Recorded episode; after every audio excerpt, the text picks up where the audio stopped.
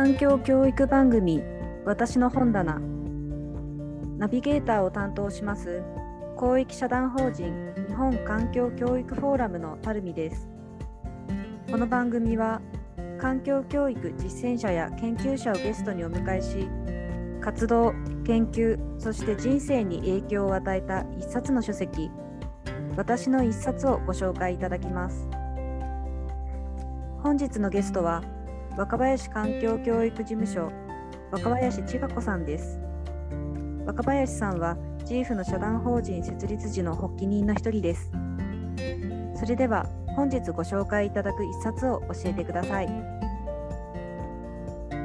はいありがとうございます。皆様こんにちは。え本日環境教育ラジオ番組私の一冊を紹介させていただく若林千賀子と申します。私は日本環境教育フォーラムの創設期のメンバーで2010年まで理事理事を務めさせていただきました。現在は若林環境教育事務所代表とともに栃木県にあります日光国立公園那須平成の森でインタープリターとして活動しています。本日私が紹介いたしますのは中西昌司上野千鶴子著当事者主権岩波新書新赤版860番2003年10月21日発行の新書です、えー、ちょっと古い本ですけれども、えー、現在まで18種類以上出ていますので、えー、時代とともにずっとあの皆さんのお手元に、取られている本なのだなと今思います、えこの本を紹介したのは、え当時ですね障害者に象徴される弱者は誰かに保護されるのが当たり前であるという当時の社会において自分のことは自分で決めるという主体的に自分たちのニーズを主張し自立世界自立生活運動の行動指針として掲げ福祉サービスの質を変えた中西さんの活動を社会学者の上野さんが女性運動の変遷と重ね合わせて論をまとめたものです。当事者こそが当事者の専門であるを発信することにより弱者が自らの誇りと自尊心を取り戻すことにエンパワーメントしたのです。1980年代から2000年にかけて若かった私は仕事をする中で今でいうセクシャルハラスメントのような差別をたびたび受けていました。私だけでなく当時当時の若い女性はそれが普通でした。まだ声を上げることなどできない時代でしたので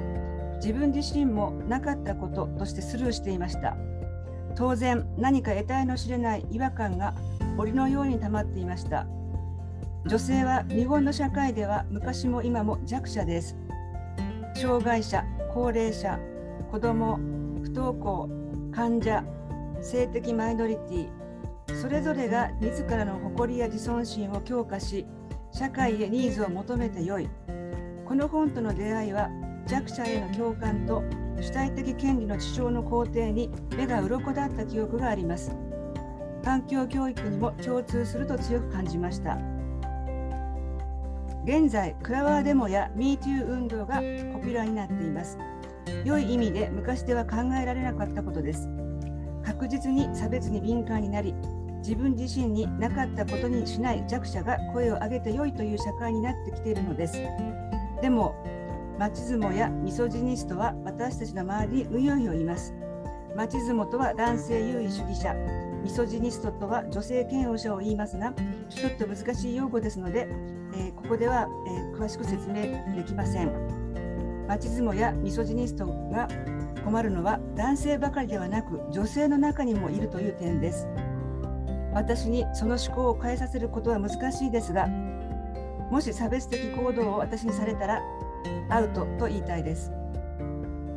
SDGs の活動が日増しに活発になっています。しかし、日本の男女格差ランキングは153カ国中121位です。特に政治分野ではなんと144位なのです。オンライン上での女性を標的にした中傷やデマの拡散が深刻だとも聞きます。この状況をどうすれば打破できるのでしょうか。とても難しい課題だと思います。私はそのためにも特に若い世代の女性たちもちろん男性にも自分の人権に敏感になってほしいと思っています。仕事をしていて何か違和感を持ったらまず疑ってよいと思います。誰かがあなたの誇りや自尊心を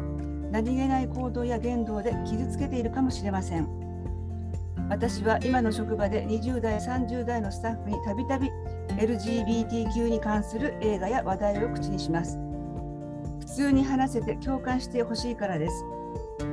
違和感に出会うことで自分の中にある偏見に気づいてほしいと思っています。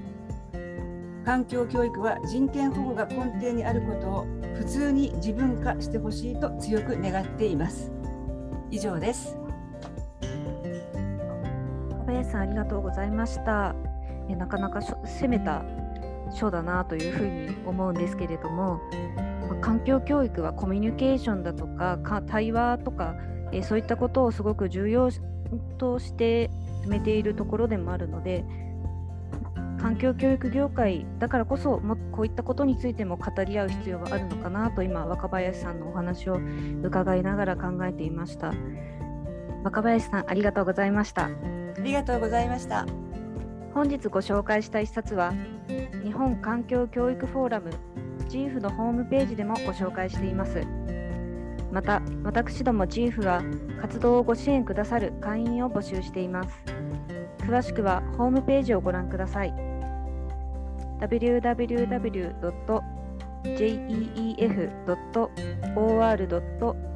です。